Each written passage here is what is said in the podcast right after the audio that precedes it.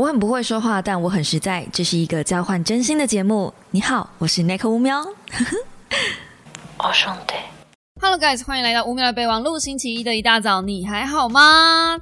不晓得大家那边下雨了没？我这边我觉得我家快要被吹走了，而且我家是两样情诶，就是我家是一个狭长型的、超级长的那种古建筑，不是不是不是三合院，等下等下等下，不是三合院，就是公寓。然后传统的老公寓呢，都是狭长型，中间没有窗户，左右呃前后才有阳台。那刚好就是只有前面跟后面才有阳光。那我住在某一侧的地方是就是卧室嘛，那这一侧的呃卧就是卧室的小阳台呢，嗯，基本上有雨没有风。可是我另外一边就是晒衣服的那里啊。就是那边的风大雨大，已经把我吹掉。我的那个就是辣椒一直被吹倒，而且我的辣椒已经是个小树形态了，已经是树形的形态，还可以被吹倒，这样就算了。我疑似有两件衣服也被吹走，就是我到底要因为那个阳台损失多少的衬衫？吹都吹好不好？你们吹走一件，我就再买两件，看是你们吹的快还是我买的快。好啦，我只是想买衣服而已，没有没有没有没有没有没有，不可以啊，Nico 不可以啊。好的，话说从头啊，就是大家今天过得还好吗？台风天就是下雨天，我知道会比较艳艳的，对不对？其实我每次遇到下雨天的时候，我感觉我就会变成睡眠模式，比较难起床，比较难。有一点动作，然后都觉得地板都湿湿的，空气也都湿湿的，就是太多的湿气。在我们家，只有植物会开心，除了植物以外的所有人，like me，就是不是很开心。OK，好啦，那既然是这个样子的状态呢，你知道我就不会想碰书，因为我我不知道你们会不会有这种感觉，就是嗯，湿气太重的时候，摸纸纸张都会黏黏的。还是只有我有这个感觉，就有的时候在这种状态下，我会比较倾向看电子书多一点，比较少去摸纸本书。可是也有人就是跟我说，就是真的是我太敏感，好像还好。我相信大部分的人都觉得还好，因为目前为止我问过这么多人，好像只有我有这个问题。就是会在雨天的时候，尤其是台风天，我会觉得纸张黏黏的，然后身体也黏黏的，然后地板黏黏的，就到处都黏黏的。呀，不要再下雨了！我们这里只欢迎下在石门水库或是各种水库上方的雨滴。好啦，那嗯。本来周末我想出去走一走的，就我一直有计划想要走去淡水或是走去美术馆等等的，就因为这个周末下雨，我就也没办法。什么快闪店啊，一零一的最后一百块的折价券啊，我什么都没用掉。我觉得我自己真是这世界上最奢侈的人。你知道以前如果我有折价券的话，哪怕只是五十块、二十块、十块，我都会为了那个折价券去消费。其实这样反而花更多钱。然后啊，我今天就是一直在挣扎，因为我。就还有一张一百块的那个一零一的折价券，我就一直很犹豫，我到底要不要走路去一零一？我真的很想走，有朝一日我真的会走去一零一。我觉得冬天就是最适合冬天吗？秋冬就是要冷还没到很冷的时候，我可以挑战从北头走到新义区，嗯，然后再从新义区走回北头。虽然这。不会有什么太大的呃运动作用，因为你们知道，如果要运动的话，你要达成这个体能消耗的东西，你必须要心跳超过一百三十三下，你要会喘。如果你只是单纯的走路的话，其实你只在养大腿呃小腿肌而已。对，但反正就是也算是个有氧运动吧，至少会让小小腿酸吗？还是我其实不应该做这件事情，我应该就是乖乖去跑步就好了。反正就就是走从从北头走到信义区算什么？我那个那个都有人从环岛走一圈了，对不对？从北头走到信义区到底算什么？算什么？最大可爱是不是？我们要来揪一下，从北头走到信义区。你知道路上有个伴，走路才不会无聊吗？好啦，那话说回来，对。总而言之呢，就是我这个星期比较没有什么心情看书。那如果你们有 follow 到这个礼拜的呃说书的话，也会发现我挑了一本比较轻松的书来看。嗯，这个礼拜我大部分的时间都是在剪片为主，所以这个礼拜呢，我就想说，那那择日不如撞日吧。我最近看了好多好多的剧啊，就来跟大家分享一些真的真的很棒的剧。上个礼拜我们讲了一部呃一本书叫做《腐败》，然后我就顺便推荐了大家《绝命毒师》。其实很多人都会说，如果看了《绝命毒师》之后，很推荐一起看《绝命律师》。那我先跟你们讲哦，我其实呢最近回头去看《绝命毒师》，有很大的原因是因为我看了《绝命律师》。那个时候毒师我好像没有追完，我就是大概知道毒师最后的状况是怎么样子，然后我就觉得哦第四季好闷哦，毒师的第四季真的是闷到一个爆炸，就感觉就是那种空气凝结不能呼吸的那种闷，真的不知道在看什么，有够无聊。那当然第四季是到最后面，最后面最后面的两三集吧，他才开始活过来，他前面真的有一大段都在。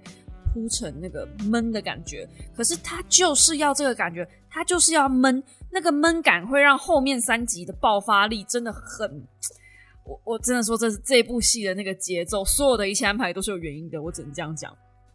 好，那我刚好呢就看到第四季的最后那几集，我就停下来了。就是我只要再看一集，我就会停不下来。可是我偏偏就在那一集，就是很关键那一集，我停下来了。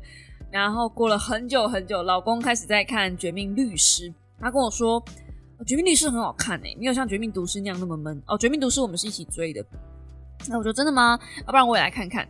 结果我看的速度还比较快，因为我是一个嗯，比他比起他，我有更多的时间可以看书或是看剧的人。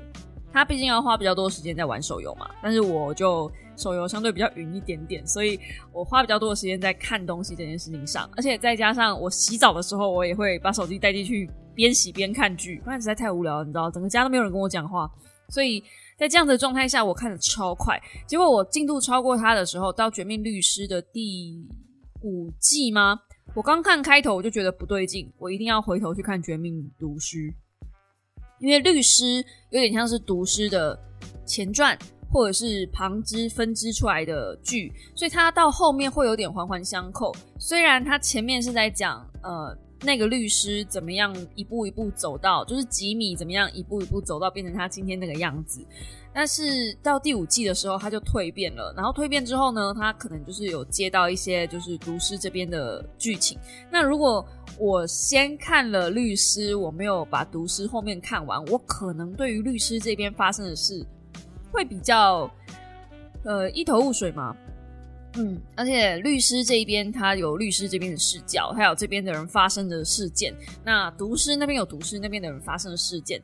虽然说两者到最后并没有完全的扣合在一起，就是两边毕竟还是两个不同的剧。可是当你就是用我这个方式去追的时候，我发现很爽哎！我是先看了律师。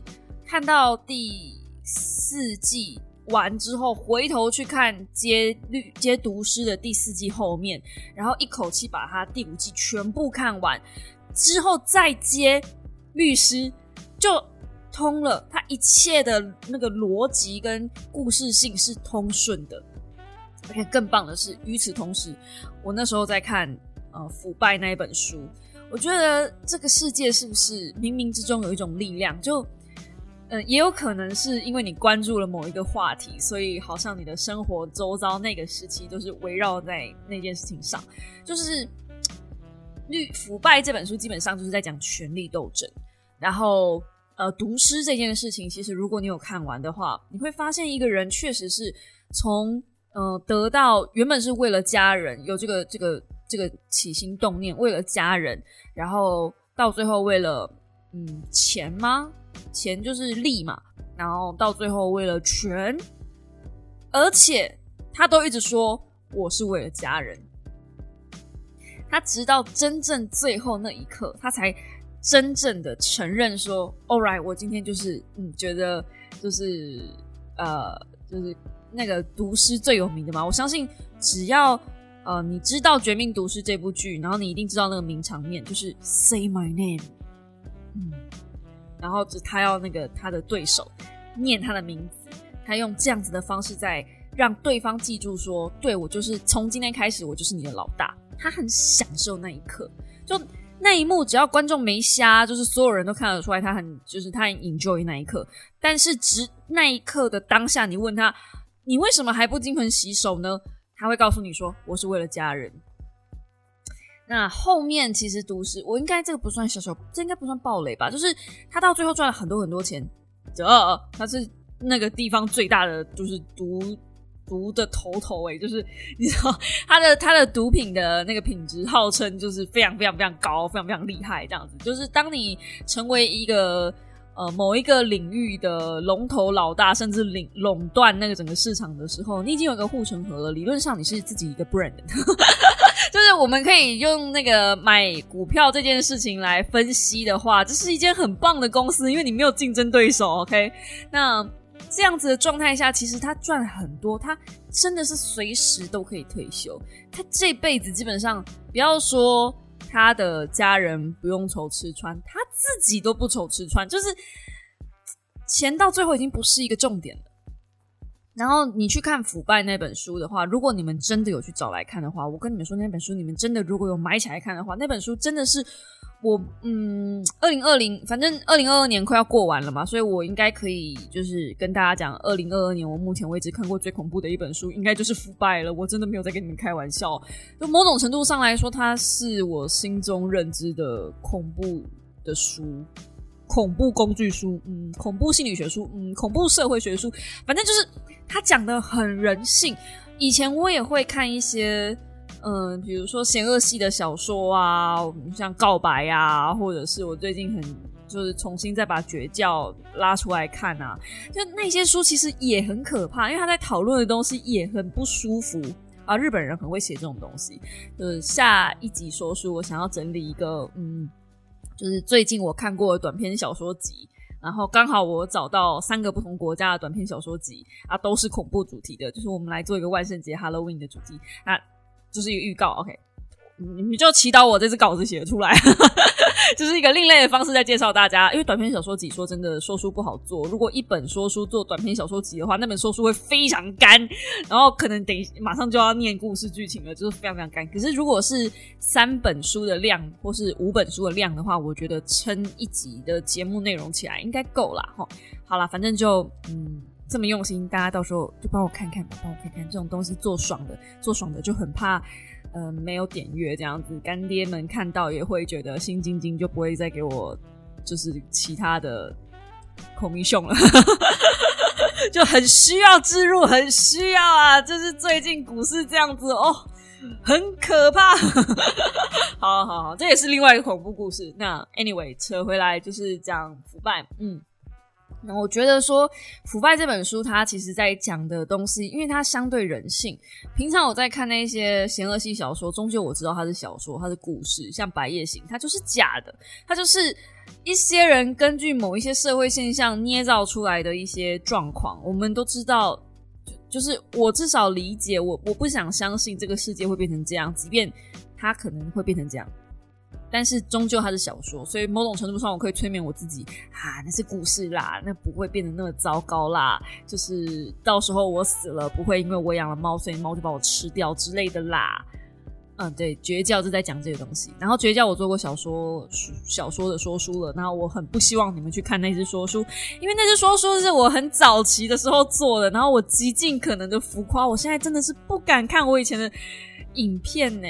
不是，如果有个就是特别气话，我不知道什么时候有那个机会，就是我坐下来，然后看我以前的说书，我可能会就是，Oh my God，真是满清十大酷刑哎，不要哎，真的是不要哎，我我不推荐你们。可是《绝教》那本书，那本小说好不好看？很好看，它是恐怖小说的，我觉得第一把交椅。然后那一本书的作者，最近他二零一七年的呃一本短篇集被翻译进来了，是独步文化代理的。然后我看到我就买了。就他其实一直不断的有在出书，可是我不知道为什么，呃，台湾这边都一直没有把那个作者的书翻译进来。那就是我看到独步文化，即便是二零一七年的书哦，但是因为是短篇故事集，所以我有一点像是为了那一本书，然后去做万圣节企划的。嗯，有一点像是，然后刚好啊，反正就很多很多的凑巧。我觉得以前我不太相信宇宙这件事情，到底是不是因为认识了九力之后，我就开始觉得宇宙是不是有在透过什么东西来跟我说话。就像我在开始看《绝命毒师》《绝命律师》，然后就看到了《腐败》这本书啊，刚好这三个东西都凑了起来，然后刚好它里面讲的东西是一样的，在讲权力怎么样腐败一个人，怎么样当一个人接触到过多的权力的时候，怎么样这些东西把它扭曲到它不是它原本的样子。就有一些人是可以不被权力所诱惑的，但是那是非常非常非常少的人。大部分的人在人脑的，就是运作之下，脑袋基本上是一个很退化的东西啊。在场外一下，就其实人脑大脑这件事情啊，它没有办法跟上我们的演化速度，就是。大脑还停留在这个，我在手机脑里面有那本书有讲过，拯救手机脑那本书我有提过这件事情，就是人脑其实停留在很久很久以前，还是在狩猎那个时代，他还没有办法适应，就是现在大脑其实已经就是我们已经有高科技了，我们不需要狩猎了，所以我们久坐才会肥胖，你知道吗？所以都是大脑的错，大脑就是 keep up 好不好？大脑跟上，对，但是大脑就是没跟上。那因为大脑没跟上这件事情，所以。嗯，你就想以前的人，如果要巩固他自己的地位，他一定会想办法把权力那些东西都掌握在自己手里。所以男生相对的比较想去渴求这些东西，或是女生，她其实某种程度上在渴求权力的时候，都是在争夺有权力的男人身边那个位置，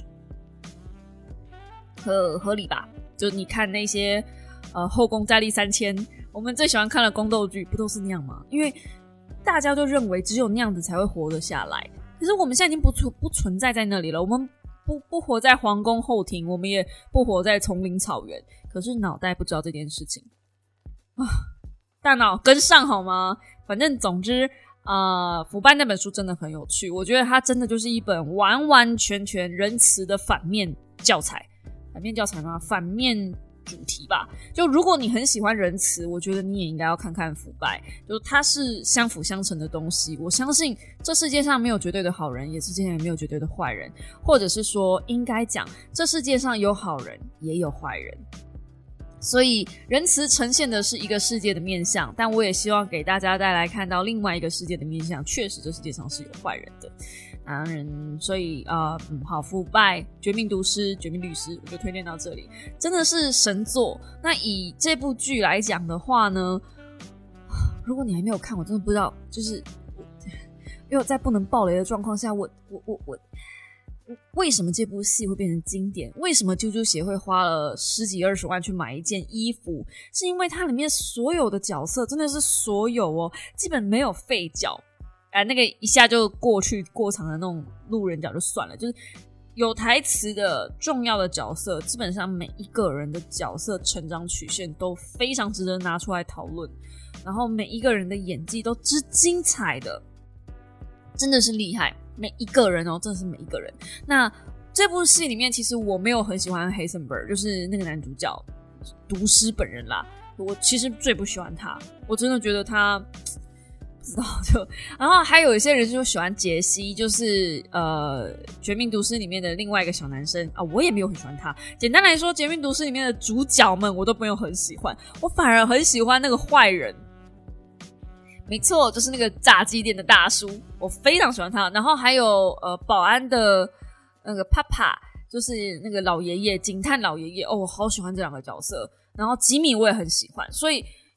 呃，不知道为什么毒师那两个角色，这也有可能是因为这样子，所以我第四季看的很闷，因为第四季绝大部分都绕在呃主角群身上，然后我心里面想说，我一点都不 care 你们两个发生什么事啊，就是给我看点其他人好不好？我说我现在想看其他人，我一直关注在配角们的成长曲线，因为他们我从来没有看过一部片是红花绿叶一样精彩，嗯。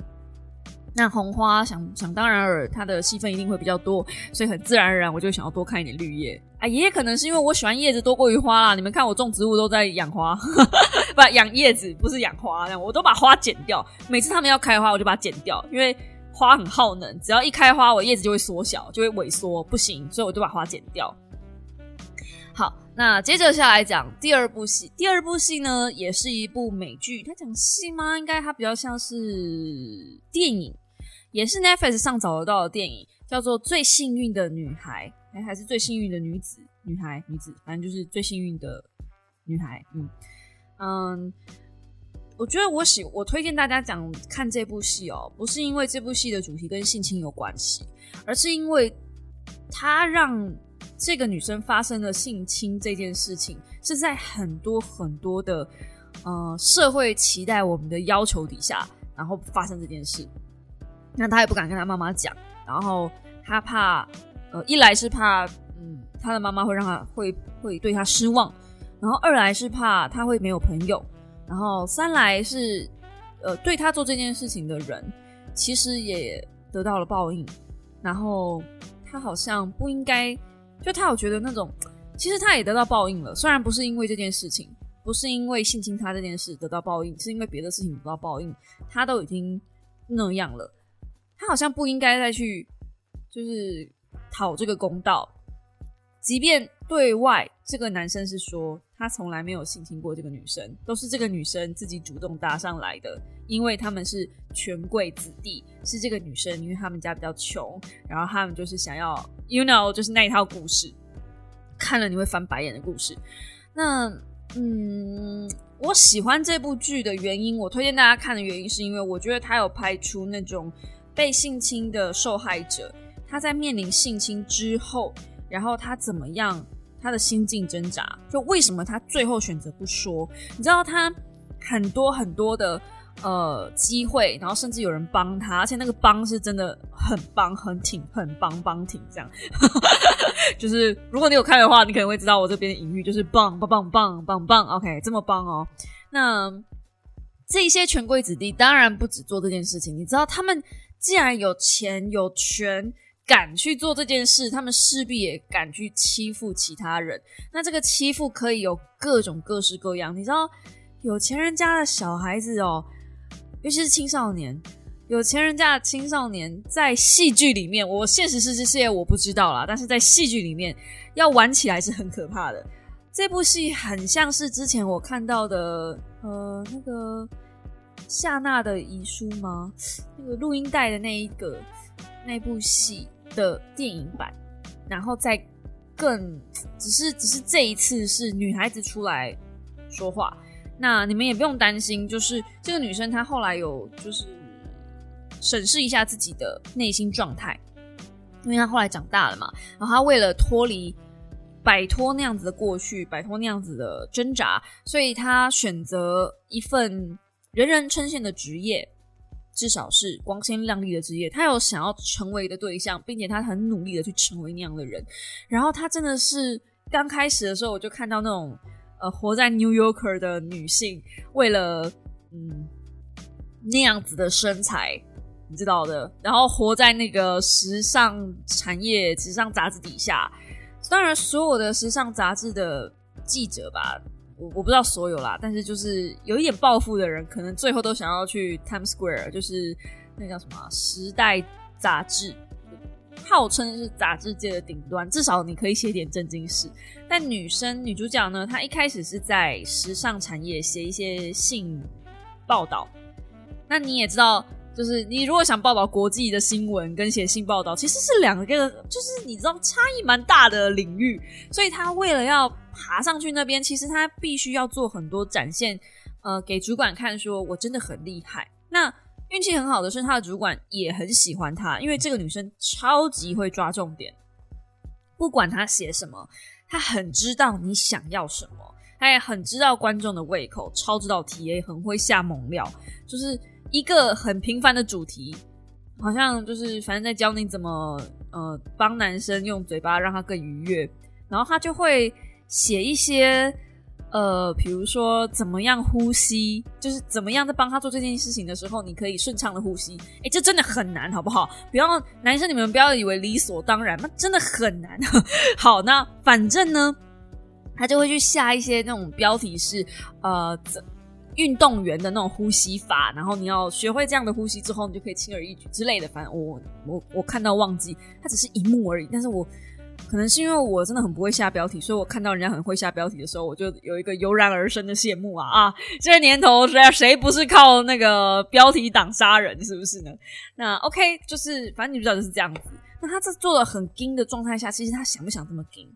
他那些东西，他是不是他想要的？其实他刚开始的设定就是人人称羡的生活，他即将要嫁给名门，然后他有一份很棒的事业，而且他还有一个完美的身材，然后大家都羡慕他，甚至是他的主管也喜欢他，他看起来就像一帆风顺。然后对，就是因为他过去的那件事情要被拍成纪录片。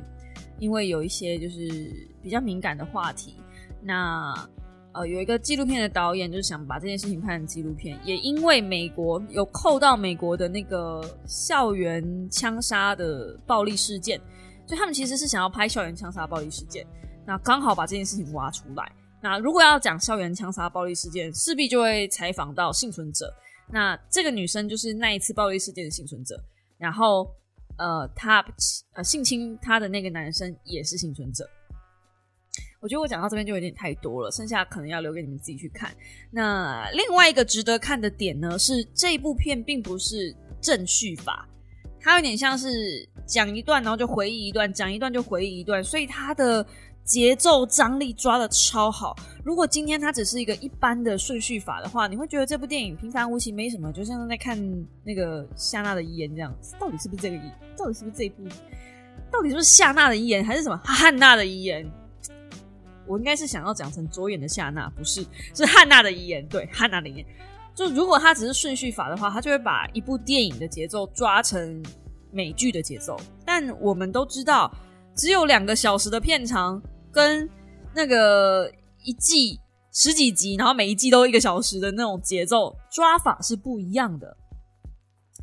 这个淋雨的导演可以参考一下，就是你知道，不要再把电影当成戏剧连续剧在拍了。那个演到一半出现，我从来没有看过一部电影是刚开头就在放音乐的，真的是淋雨真的是很可怕的一部国片啊！推荐大家看好不好？如果你想要在万圣节看一部不恐怖的恐怖片、另类的恐怖片啊，淋雨啊，淋雨的，千万不要错过淋雨。你可以在淋雨里面看到杨丞琳素颜。然后，呃，黑眼圈超级重，那脸上完全没有这个瑕疵，百分百呈现的高清画质，哇靠，跟鬼一样，真的是好可怕。好，那扯远了，我们讲回来，所以这部片完全可以掌握到那种拍片的节奏感。如果你也是影像创作者的话，嗯，我觉得可以很多地方可以学习学习一下。有的时候我才拍 vlog，我都觉得我拍的 vlog 太一镜到底，实在是很无聊。就如果可以的话，我的 vlog 我也会想要用回忆式的方式，只是回忆式方式有点难，就变成是我要呃坐在沙发上，然后侃侃而谈我今天讲了什么，然后讲到那一段的时候再倒回去切那一段。我不晓得 vlog 可不可以这样拍耶？如果有一天 vlog 这样拍，你们会不会觉得很无很怪？就是。毕竟 vlog 大家还是比较习惯，嘿，早上起来，然后有一个人就是明明塞了相机，然后还是要拍他起床的样子，然后接着拍他出门，然后我们就拍很多 B roll，然后就是从白天到晚上，然后最后就跟大家说拜拜的。我觉得每个人 vlog 都这样拍好无聊哦。就是最近在看那么多剧，其实也在想说，有没有可能我可以把我自己的 vlog 拍的不太一样。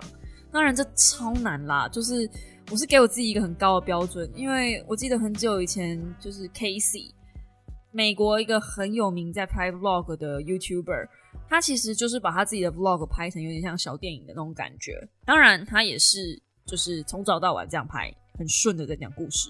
可是他的 B roll 或他的影片节奏，其实都是给人很舒服的。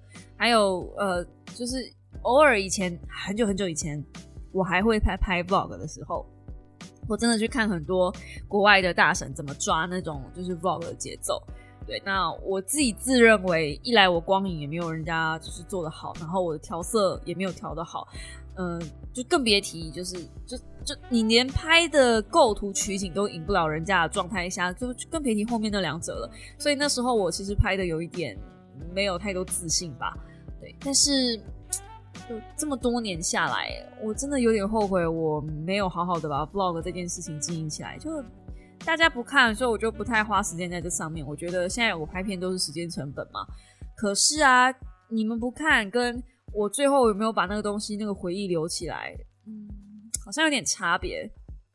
偶尔，偶尔真的很偶尔，我会去翻一下我以前拍的 vlog，不管是什么 FGO 台版二周年啊，或者是之前去跟 DH face 啊，然后在很久很久以前可能会跟一些已经不会联络的朋友的影片嘛。那那些东西都已经成过往往事了，可是看了我还是很开心。就有些朋友，你知道这辈子可能不会再联络了，但他们的身影还出现在你的频道里面，你就会有一种淡淡的哀伤，就是有点像泛黄回忆吧。嗯，然后就觉得，哎，曾有过曾经，其实就很好了。我这个人都是这样子，哎，呃，不强求一定要合得来，合不来就算了，我们就分开也没关系。反正很多的东西就是价值观，我觉得。没有必要强迫彼此一定要就是黏在一起啊，合则分啊，合就合啊，不合则分。这世界上分分合合本来就是人际关系就是这样子。我真的觉得，哎，讲到这边，我们再题外话一下好了。今天到底是要聊什么？今天到底是要聊剧还是要闲聊？最近我的感触啦，就是最近呢，我开始觉得我的社交圈啊。哦，D A 在 complain，也不是 complain，就是在提醒我，我的社交圈是一直不断的在缩小的。就别人在做自媒体，他们的社交圈都是不断的在扩大，认识很多人，然后呃，好像有很多社交活动，然后跑趴或者什么。可是我的社交活动是越来越小的，我就好像把自己关起来，然后每一个人都得罪光，然后呃，就是讲话也不顾虑别人的心情，这样，反正我就只说我自己想说的，觉得。什么是对的，我就会说出来，这样子都不考虑别人的情况或者心情，或是当下的感受，或是有没有给他留面子等等之类的，反正就是各种各式各样的理由。嗯，那嗯，我自己也在反省这件事情。对我好像其实有一点太鸡婆。就如果朋友要去跳悬崖，我真的不应该拉住他，我应该就让他跳下去。这样，我干嘛管人家这么多闲事？就是。他弄不弄得起来？嘿，阴刀的代子，就是我也不需要这么多啰嗦去去，好像一副我就是为你好啊，我我要提供很多的就是 tips 给你啊，就是呃，比如说你嗯，影片要怎么弄啊，标题要怎么下啊，这样才会好啊，什么？其实人家根本不需要我这些。啰里吧嗦的东西，或者是我看很多书嘛，所以我就会跟他讲说：“哎，你这个不应该这样想啊，就是有些书上说怎样怎样啊。”然后他们就觉得很烦，就是你现在是怎样？你掉书袋，你很厉害是不是？你是学霸是不是？就是，但我也不是，就是我也不是学霸，我也是看，就是只是看多了一点点书而已。那呃，可是我后来就仔细思考啊，就是嗯。所有的关系都是这样子，就是夫妻关系也好，朋友关系也好，然后家人的关系也好，我真的觉得没有所谓的嗯，一定要分我跟你的关系是什么关系。有一些关系是有共通点的，就是当你的 当你的世界不太一样的时候，我现在也不要用学习成长好了，就是有的时候伴侣也好，朋友也好，步调不一样，本来就不会走在一起。大家到此到此为止，大家可以理解我想要讲什么吗？就是，嗯，可能生活圈以前我们可能兴趣一样，假设以前我们可能都一样喜欢同一个明星，喜欢同一个偶像，可是后来可能慢慢的，我忙了，我大了，我兴趣变了，我现在喜欢种植物，我现在喜欢晒太阳，我喜欢，呃，去不一样的地方，我可能没有再喜欢这个明星了，那。慢慢的，这个跟这个人可能就没有话题可以聊了。慢慢的，这段关系可能就疏远了。那我觉得这不算是什么，嗯，不太好的事情。很简单，就是我的社交圈，我的生活圈就就不需要，也不讲不需要这个人也很怪。应该不是讲不需要，应该就是没有共通话题，所以，嗯，好像就，嗯。就是，就算我们维持着朋友关系，出来我也没有话跟你聊了。这样会不会太残酷？因为我真的是觉得，有的时候，当然维持好朋友关系，D A D A 的意思是说，那你不需要跟人家交恶啊，就是你不需要，嗯，把事情弄成这样啊。但很多时候，我觉得是我没有意识把事情弄成这样，就变成这样。当然，这不是这不是一个好的借口，而是。我总觉得事情就是应该这样做的，但并不是每一个人都认为事情应该要这样做。嗯，所以我去我的解决方式应该是，嗯，去找到一个适合自己的圈子待着。因为很显然的，原本的圈子已经不适合我待了。成长可能也是这么一回事吧，或者是长大可能也是这么一回事。你成长跟长大有哪里不一样？好像是一样的哦。但是我最近就开始在深深的在想这件事情。懂得越多，你看的越多，然后想的越多，理解的越多，你再回头去再跟他们，就是再待在那个圈子里，然后你去听他们讲话，你就会觉得有些事情不应该是这样，很多事情都。想要忍着翻白眼的冲动，可是你又不能就是怼他，你知道吗？就，唉，一言难尽啊，真的是一言难尽。就觉得没关系啦，就就就这样吧，就这样吧。怎么会讲到这个呢？啊，因为幸运的女孩。好，那幸运的女孩到最后，哎，厉害，把我扯回来了。幸运的女孩到最后，她有没有面对她自己？有。我先跟你们说，她最后有面对她自己，她最后有。有回头去看他自己小时候发生的事情，他要审视面对他自己，去面对他自己的伤痛，而且他做了一件超勇敢的事情。我真的是看到最后，我觉得好爽哦！下次如果有酸民这样怼我的话，我就要学他这样怼回去，因为真的是有够爽。我不想要暴雷，就是我很希望大家去看，就是看到最后，不然你们就嗯把影片拉。如果你不想，你对那种性侵啊、校园暴力这类的主题你会怕的话，那你就把。影片拉到最后，最后，最后，最后，最后，大概的就是最后的二十分钟、十分钟就好了。你就看那个酸民，那个酸民去去跟那个女生讲，就是一些很糟糕的话，而且是自以为是很正义的酸民哦，就是做了一些他认为应该要做的事情，然后这个女生就怼了他一句：“哦，我真的好想要这边分享哦，可是我觉得我如果分享了，我就……”我就把你们的那个爽度就是夺掉了，我拜托你们去看。反正他怼了那一句，我觉得不带任何一句脏，哎，不对，有脏话，就是哎带脏话，但是超爽，就是先把人家捧起来，然后再甩人家两大巴掌那种感觉，哦，真的是哦哦，去看，求你们了，去看。去看最后十分钟就好，我求你们了，好不好？求你们了。好，那最后一部戏呢，是我最近在看的，还没看完的。然后一样也是大可爱推荐的，诶，是大可爱推荐吗？其实我先看，然后我看到他的动态说他看完，然后呃，我就说，哎，你看完了？这我才刚开始看，你也太快了吧？然后他就说他从第一集在上的时候他就在追了，呃，所以呃大完结篇出来的时候他就看完了。那我那时候看到《小女子》这部戏在 Netflix 上就是蝉联，蝉联蝉联排行榜第一，蝉联了好久。然后就心里想说，哼，有韩剧。没有知道，我其实不是一个很爱看韩剧的人，但是韩剧这几年来真的是太强了。我以前小时候从《浪漫满屋》啊，然后那个《宫野蛮王妃》啊，到那个乌啦啦乌啦啦哈噜噜啦，是这样吗？反正就是那个也是公吗？我忘了。嗯，一也一，反正好像是跟煮饭有关系的东西。然后他最后变成韩国第一个女医生，大长今啊，对，大长今，在 掉记忆库，你知道太久以前了。反正就是从那时候陪我妈看韩剧，然后我就真的觉得韩剧其实就那样。就有一阵子韩剧就是在我眼里就就就那样。有一个套路，可是这几年的韩剧真的好强哦。呃，除了小女子以外，我觉得小女子大家会这么的疯狂去追，主要原因是因为一来它的反转够多，在你觉得事情就会这样，大概就这样了，然后他又给你反转，它的反转、反转再反转是你意想不到的。然后第二个小女子会这么夯的原因，是因为她终究就是大家最喜欢看的那个下层人士。然后去跟上流人士对干，而且还干赢这件事情，我是不是爆雷了？但是他一定会干赢啊！如果他干输了，还有什么好看的？如果输了，就是一般的我们普罗大众，我们就看社会新闻就好了。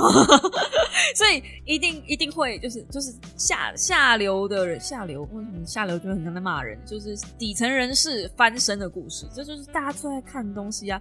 其实你认真去看小女子，去看韩剧，这这部它其实就是一个非常老套的剧。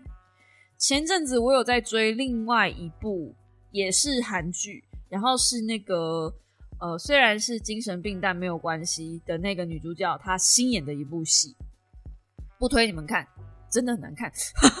可是他前面很好看，就是他演，他也是演一个呃，从底层，然后被很多的权贵欺负，然后到最后他隐姓埋名，再回头过来，长大之后回头过来，变成一个超漂亮的女生，然后去呃诱惑别人。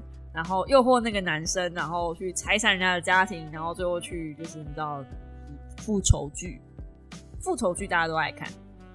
然后呃下翻上这个大家也爱看，小书痴下翻上啊下课上下课上大家都爱看。那还有什么很这里面还有什么就是嗯很我觉得很比较流行的东西，就是韩国只要放进去就会有人看的东西，疯女人。韩国只要有疯女人的剧，大部分都会红哎。你看那个，虽然是精神病，但没有关系。里面也是一个疯妈妈，这里面也有一个疯妈妈，就是还蛮疯的这样子。那这里面还不止一个疯妈妈，其实，在小女子里面，其实有蛮多的女生都蛮疯的。哎，它里面不止一个女生很疯，它里面很多人很疯。基基本上这部戏里面每个人都是疯子。好，那在这样子的状态下，还有什么东西是很值得大家一看的呢？呃，我自己觉得。它可以把韩剧最大的魅力，就是它可以把这些老菜一一而再、再而三的炒出新花样来，我觉得是最厉害的地方。所以这也大概是小女子，我觉得她这么夯，还这么多人讨论的一个很大的点吧。大家虽然对她的东西就是火火热热，一直觉得哇，这个怎么会这样？哇，这个怎么会这样？哦，又反转又反转，呜，好刺激，好精彩。可是你认真想想，其实它都是一些。呃，以前大家发生过的事情啊，我是不知道啦，就是我到现在还没看完啦。哎，我一个看到第九集的人是可以说什么逼逼叨叨，对不对？我等着你就把它看完。我跟你讲，那这部戏为什么我推荐大家看？一样，它的拍摄太厉害了。韩剧这几年的拍摄，我的妈呀，真的是很会取景，很会调色，很会运镜耶。当然了，运镜就是。呃，还是《绝命毒师》比较厉害，《绝命毒师》的运镜真的是，诶，无人能敌的，好不好？但是就是韩剧啊，真的很厉害耶，《绝命毒师》的运镜比较像是艺术形态的运镜，但是小女子的运镜比较像是商业形态的运镜，就她的那个运镜，你套到每一部戏里面大概都可以，可是在她这里就特别风格特别强烈。那也因为它是一部，呃，我自己觉得是惊悚推理片。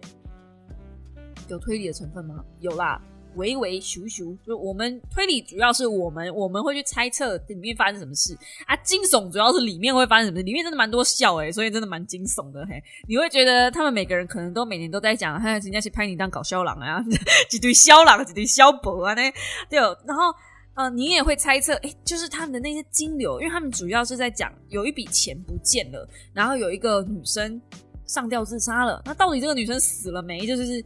这个哦，还有那笔钱的金流去哪里了？大概就是这部戏里面最大的重点。呃，然后我那时候在 IG 上面分享这部戏的时候，有些人跟我讲说，呃，Nicole 那个那个里面有一个小女孩，就是一个高中女生哦，她不是故意要看不起姐姐们的爱这样子，她不是故意要呃忘恩负义的啦。你看到最后就会知道为什么了。我顺便想说，这位这几位大哥大爷，我也知道为什么，好不好？这。这个小女子的动机其实非常明显，就是她不想要这样平白无故接受姐姐们的爱，这也是一种很沉重的负担。但是 Demo 西嘎西就是她还是把姐姐的爱就是推的有够开，就是很瞧不起自己的家庭出身的那种感觉，就是她引以为耻，她很想要翻身。唯一翻身的理由就是她想要把姐姐们还有她的家全部都踹开，全部都不要。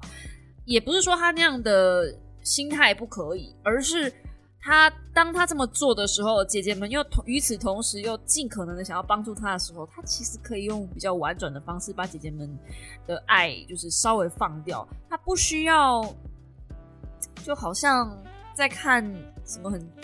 就是你知道很鄙视的那种眼神，我觉得真的不需要，就太太多 too much。但也是因为这样子，所以才能够凸显后面的剧情、后面的翻转吧。所以它有一些铺陈跟翻转，我觉得是有一点怪的。尤其是到呃校诶一直在出来的时候，有一些校诶在做一些校诶的事情的时候，你就觉得不太能理解，就是正常人怎么会这样子思考呢？真的是控制欲强到一个不行的人哎。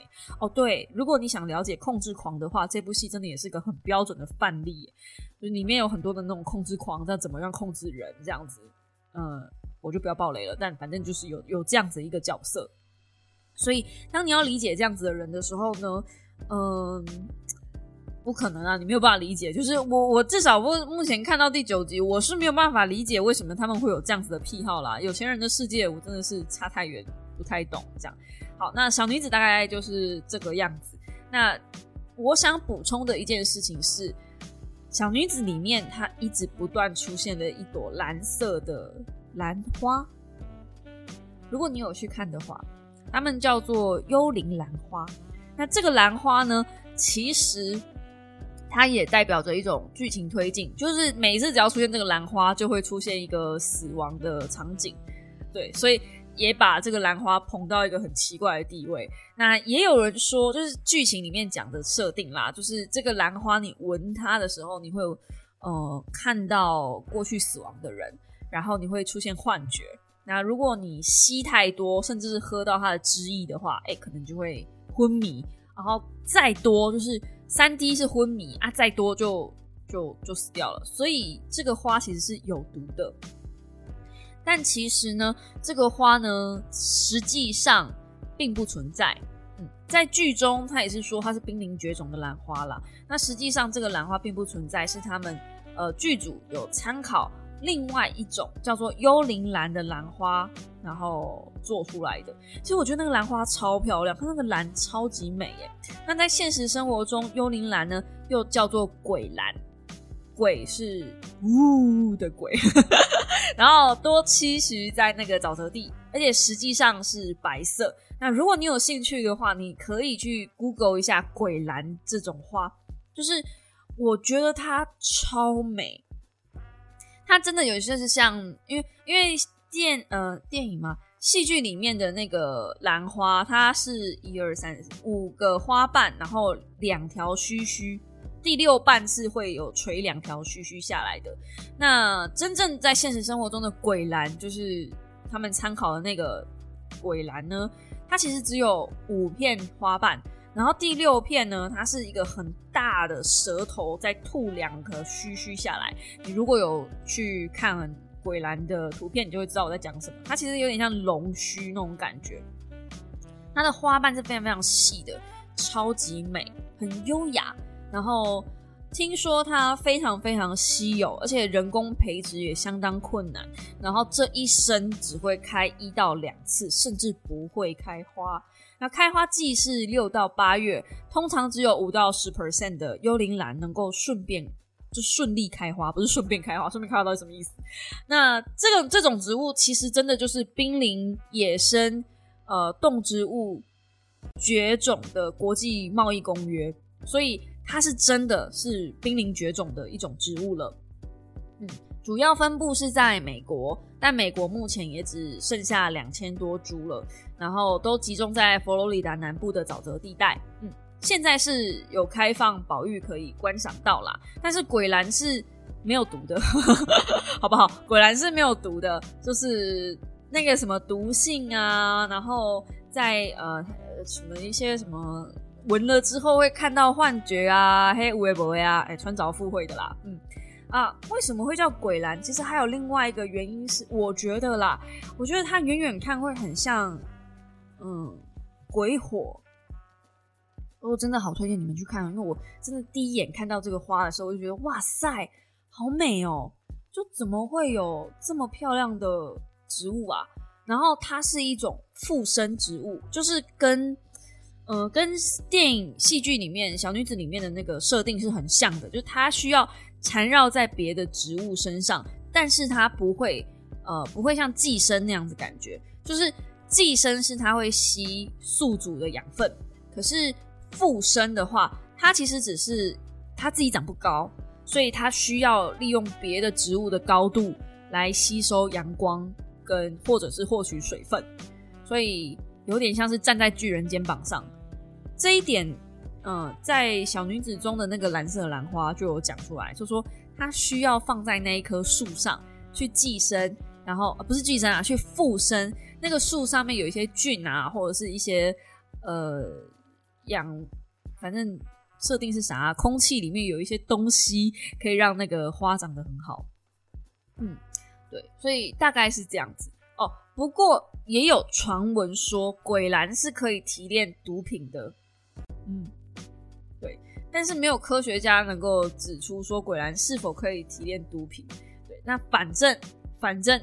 采集野生的鬼兰是违法的，因为我刚刚讲了嘛，它已经是嗯，就是濒临绝种的植物，全世界只剩下两千株。如果这个时候你再把它摘下来，嘿，恭喜你哦，世界公敌哦！我跟你讲，好，嗯，大概就是这样子。我就觉得有些小知识可以分享给大家，也算是补充一下。嗯，假设你不看小女子的话，你至少认识了鬼兰这样子的一个兰花，嗯。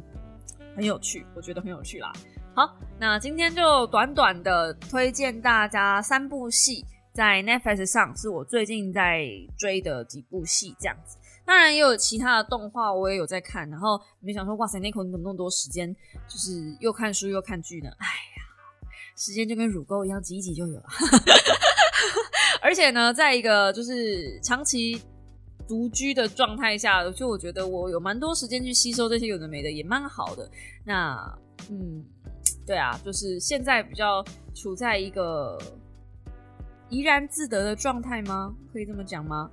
嗯，就是最近看了这三部戏，然后再看了一些书，有了一些自己对于自己人生的想法跟一些期许吧。嗯，期许也可能是因为二零二二剩下最后。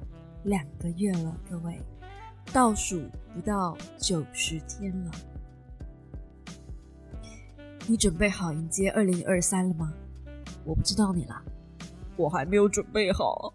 台股真的不要再跌了，而且我知道台股还会再跌，美股也还会再跌，真的是过去赚了都吐回去了，我的天哪！Oh my god！Oh my god！美国，fuck you，damn！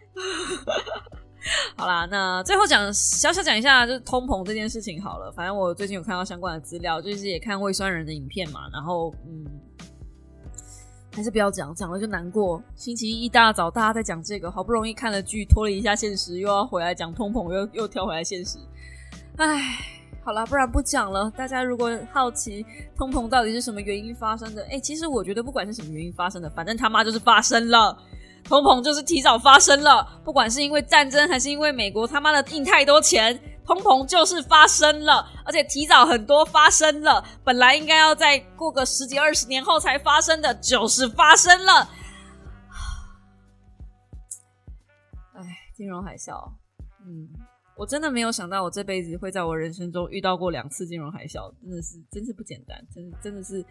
我人生真的是怎么可以这么的戏剧化？真的是不简单，真的是，真是好棒哦！我的人生。好啦，那最近有看了什么剧吗？或者是你要反推我最近有看什么一些好剧、好电影？也欢迎在影片下方留言，不是影片下方，也欢迎在 Podcast 下方 留言给我，或者也可以到 IG 去推坑我，再不然也可以到 DC 群去找我。反正你们都知道去哪里找到我，就那些地方而已，没有太多，没有太远。嗯。我就在这里等着跟大家一起聊聊天哦。喜欢我的 podcast 的话，请用订阅代替掌声，或者在下方帮我按个五星留言，我都会看的，真的都有看。对，然后呢？